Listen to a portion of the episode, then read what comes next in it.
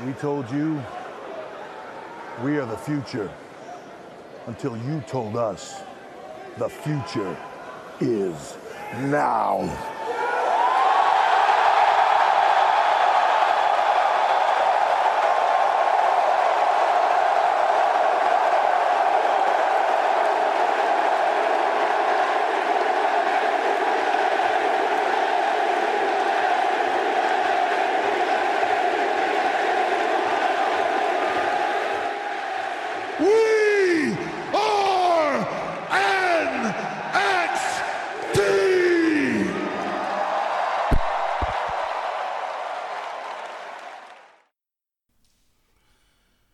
Moin und herzlich willkommen zur zweiten Ausgabe von Marcel vs. NXT.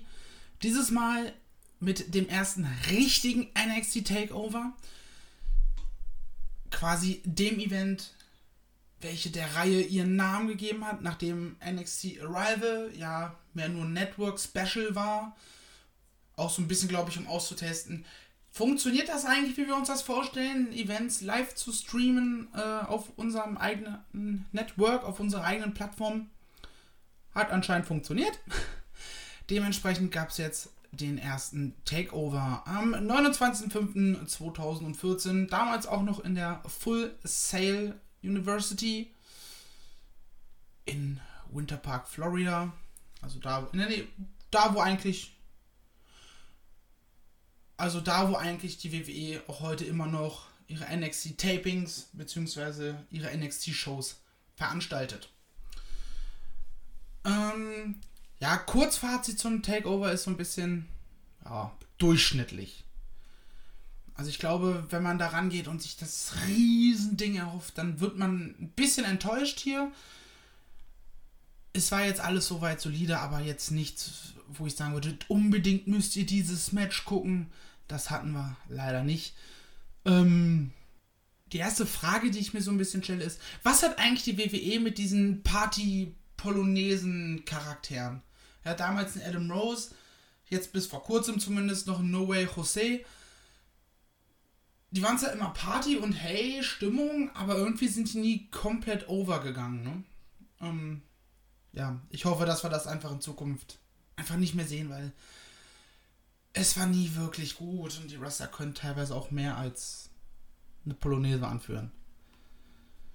Ähm, eben genannter Adam Rose hat auch tatsächlich ge ähm, gekämpft. Fünf Minuten hat er immerhin gehabt. Gegen Camacho. Und da war ich dann tatsächlich ein bisschen verschutzt, weil den Namen hatte ich vorher noch nie gehört. Ähm, Camacho, später bekannt, oder heute bekannt besser gesagt, als Tangaloa. Ja, äh, New Japan Veteran werden ihn kennen, Teil der Guerrillas of Destiny, mehrfacher IGPW, IWGP. Sorry, wenn ich die Abkürzung gerade so ein bisschen durcheinander werfe, aber ihr wisst, was ich meine. Heavyweight Tag Team Champion. Ja, IWGP ist richtig. So, ha, haben wir das auch. Ähm, wusste gar nicht, dass der im WWE De Developmental unterwegs war. Hat ja auch quasi damals bei der ähm, FCW angefangen. Hat quasi dort seine ersten Schritte gemacht, mehr oder weniger. Ja, kurz nach dem Takeover war er dann noch raus bei der WWE. Ähm, hatte danach noch ein Wochenende House-Shows für NXT. Und danach war er weg vom Fenster hatte einen kurzen TNA bzw. Impact Run in 2015 und ist dann nach Japan gegangen und ist da dann halt, wie wir heute alle wissen, zu einer festen Größe geworden. Ich weiß gar nicht, wie oft der Kumpel Champion war. Ich weiß gar nicht, ob ich das so schnell hier herausfinde. Sechsfacher Tag Team Champion. Meistens mit Tamatonga unterwegs. Naja. Weiß nicht, ob die einfach unkreativ sind in ihrem Tag Team Booking oder ob die einfach nur so gut sind. Müsste ich vielleicht mal Dida und Drew fragen, aber nicht jetzt, nicht heute. Ähm, ja, die NXT Tag Team Titles standen wieder in einem Random Match äh, auf dem Spiel. The Ascension gegen L-Lokal. der einfach richtig kacke war. Und Kalisto im Tag Team, nicht weiter erwähnenswert. Ab dann kommen eigentlich so die mehr oder weniger erwähnenswerten Matches. Ähm, Sammys Aufbau zum ultimativen Underdog ging weiter. Hatte ja schon bei NXT Rival sein Match gegen Cesaro. Ähm, ja, wie gesagt, ging hier weiter. Wird ja auch später noch NXT Champion. Zumindest für kurze Zeit, bevor es dann ins Main Roster ging. Und auch eine Sache, die mir aufgefallen ist, die ich tatsächlich richtig schade finde, ist eigentlich, dass Leute wie Seth Rollins oder Big E NXT Champion waren, bevor es Takeover bzw. Network Specials in der Form gab. Die Zeit hätte ich gerne noch mitgenommen, aber das war leider alles vor dieser Eventreihe. Schade eigentlich. Also ich hätte sehr, sehr gerne Seth Rollins NXT Run zumindest in Teilen noch miterlebt. Ich habe aber auch, wenn ich ehrlich bin, keine Lust, ähm, mir alle einzelnen NXT Weekly Episoden reinzuziehen. Da habe ich mal mit angefangen, mit zwei, drei Shows angeguckt. Ja, ne. Ähm, wird dann auf Dauer auch ein bisschen, bisschen lästig, wenn man sich das vornimmt. Dann doch lieber so eine Reihe. Ähm, der NXT Women's Championship war zu dem Zeitpunkt auch vakant. Mit der Begründung, dass Paige's Terminkalender ja viel zu voll ist und ähm, sie nicht gleichzeitig den WWE Divas Championship und den NXT Women's Championship verteidigen kann, gab dann ein Turnier. Turnierfinale bestand dann aus der Nettie und Charlotte, wo man dann so ein bisschen die alte Hart versus Flair Rivalität so ein bisschen mit aufgegriffen hat. Beide waren noch am Ring, also Brad the Hitman Hart, Netties Onkel und eben Ric Flair, der auch später noch eine sehr, sehr zentrale Figur gespielt hat in Charlottes Karriere, on-screen zumindest. Also off-screen wahrscheinlich auch, aber on-screen halt die Rolle als ihr Manager gespielt hat. Ich weiß gar nicht, ob das noch bei NXT war oder dann erst im Main Roster. Bin ich mir tatsächlich jetzt nicht sicher. Bin jetzt aber auch zu faul, das nachzugoogeln und herauszufinden. Das wäre jetzt auch ein bisschen Bisschen sehr viel für das Format. Das Match, was die beiden hatten, war ein sehr mattenlastiges Technical Wrestling-Ding. Aber der Wow-Faktor hat mir komplett gefehlt.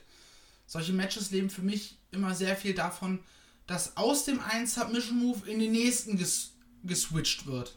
Sowohl vom Aussehen als auch als Reversal. Und dieses Reversal-Game war halt sehr Standard. Ich breche dein, deine Submission und kurz danach gehe ich dann in meine, statt eben aus der, aus der angewandten Submission dann das Ganze zu kontern. Das hat mir einfach komplett gefehlt. Dadurch hat es mich dann irgendwann auch ein bisschen verloren gehabt. Den Titel gewinnen konnte damals Charlotte Flair. Ja. Ihr erster Titel, ihr erster WWE-Titel as far as I know. Ich prüfe das einmal ganz fix nach. Genau. Auch ihr erster Wrestling-Titel überhaupt. Nicht weiter verwunderlich. Ich glaube nicht, dass die junge Dame großartig noch woanders gekämpft hat. Ich kann es nochmal nachprüfen. Aber ich vermute mal, dass es da direkt mit NXT beziehungsweise generell dem Developmental losging.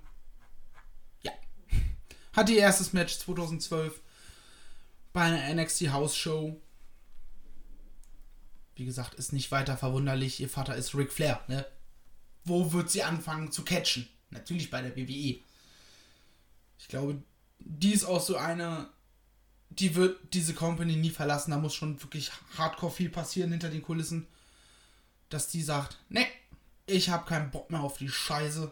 Ich bin raus. Und ansonsten hat sie halt bis an ihr Lebensende da einen Vertrag. Sind wir mal ehrlich ja, ist auch heute wieder NXT Women's Champion. Weil man kann ja eine Charlotte nicht lange ohne Titel rumlaufen lassen. Das, das geht ja nicht. Das kann man ja nicht machen. Bin gespannt, wann sie ihr auch noch den äh, Women's Tag Team Teil, dieses unnötige Stück Leder in die Hände drücken. Hauptsache sie hat einen Champion-Titel. Also wenn man sich ihre Historie so durchgeht, da ist kaum mal mehr als ein halbes Jahr, dass sie mal keinen Titel gehalten hat. Also, naja. Bin ich kein, kein großer Fan von, das so zu handhaben, nur weil sie den Namen Flair trägt. Sie ist, sie ist eine großartige Wrestlerin, gar keine Frage. Aber dieses, sie muss unbedingt einen Titel halten, jetzt geben wir ihr noch den NXT-Titel. Finde ich schwierig. Finde ich wirklich, wirklich schwierig. Das Main Event, wenig später, war dann der Ehemann von der guten Talia, nämlich Tyson Kidd, der Adrian Neville herausfordert um den NXT-Titel.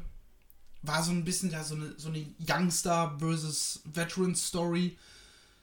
Der Youngster, der gerade aufschreibt, den Titel hält gegen den Veteran, der nochmal seine Chance sucht, nochmal richtig reinzukommen. Tyson Kidd ja heutzutage auch als Road Agent unterwegs. Weiß gar nicht, wann er sein letztes Match hatte. Tatsächlich auch Ende 2015. Also seine Karriere war nicht lange danach vorbei. Ich glaube aus Verletzungsgründen. Genau, hat noch ein. Wird, wird auf jeden Fall noch einmal vorkommen im Rahmen äh, dieses Formates. Denn beim nächsten NXT Takeover, NXT Takeover Fatal 4-Way, tritt er nämlich nochmal um den Titel an in einem 4-Way Dance. Zusammen mit Sami Zayn und Tyler Breeze gegen eben Neville. Also alle gegen alle, logischerweise. Freue ich mich drauf, könnte glaube ich besser werden als das Match, weil das Match hat mich so ein bisschen unterwältigt. Ja, es war gut, aber es war halt auch nothing special, nichts, wo ich sagen muss, oh, fünf Sterne, ähm, hat auch nur dreieinhalb bekommen. Das ist auch, glaube ich, völlig angemessen. Da sollte man nicht mehr draus machen, als es war. Es war ein absolut sehenswertes Match, aber nichts, wo ich sagen würde, ja, ihr müsst unbedingt diesen Takeover einschalten. Ja. Dann bin ich eigentlich auch schon durch mit der zweiten Ausgabe von Marcel vs. NXT. Wir hören uns irgendwann demnächst wieder, wenn ich wieder Bock habe, ein NXT Takeover zu gucken oder gerade einfach nichts Besseres zu tun habe, wie gestern Abend. So ist es halt mit diesem kleinen, aber feinen Format. Ich habe es ja in der ersten Folge schon gesagt. Deswegen bleibt mir abschließend noch zu sagen, dass ich euch eine wunder wunderschöne Zeit wünsche. Bleibt alle bitte gesund. Haltet euch an die Regeln. Je schneller haben wir die Scheiße hoffentlich hinter uns. Macht sich gut, macht's besser. Tschüss! Woo!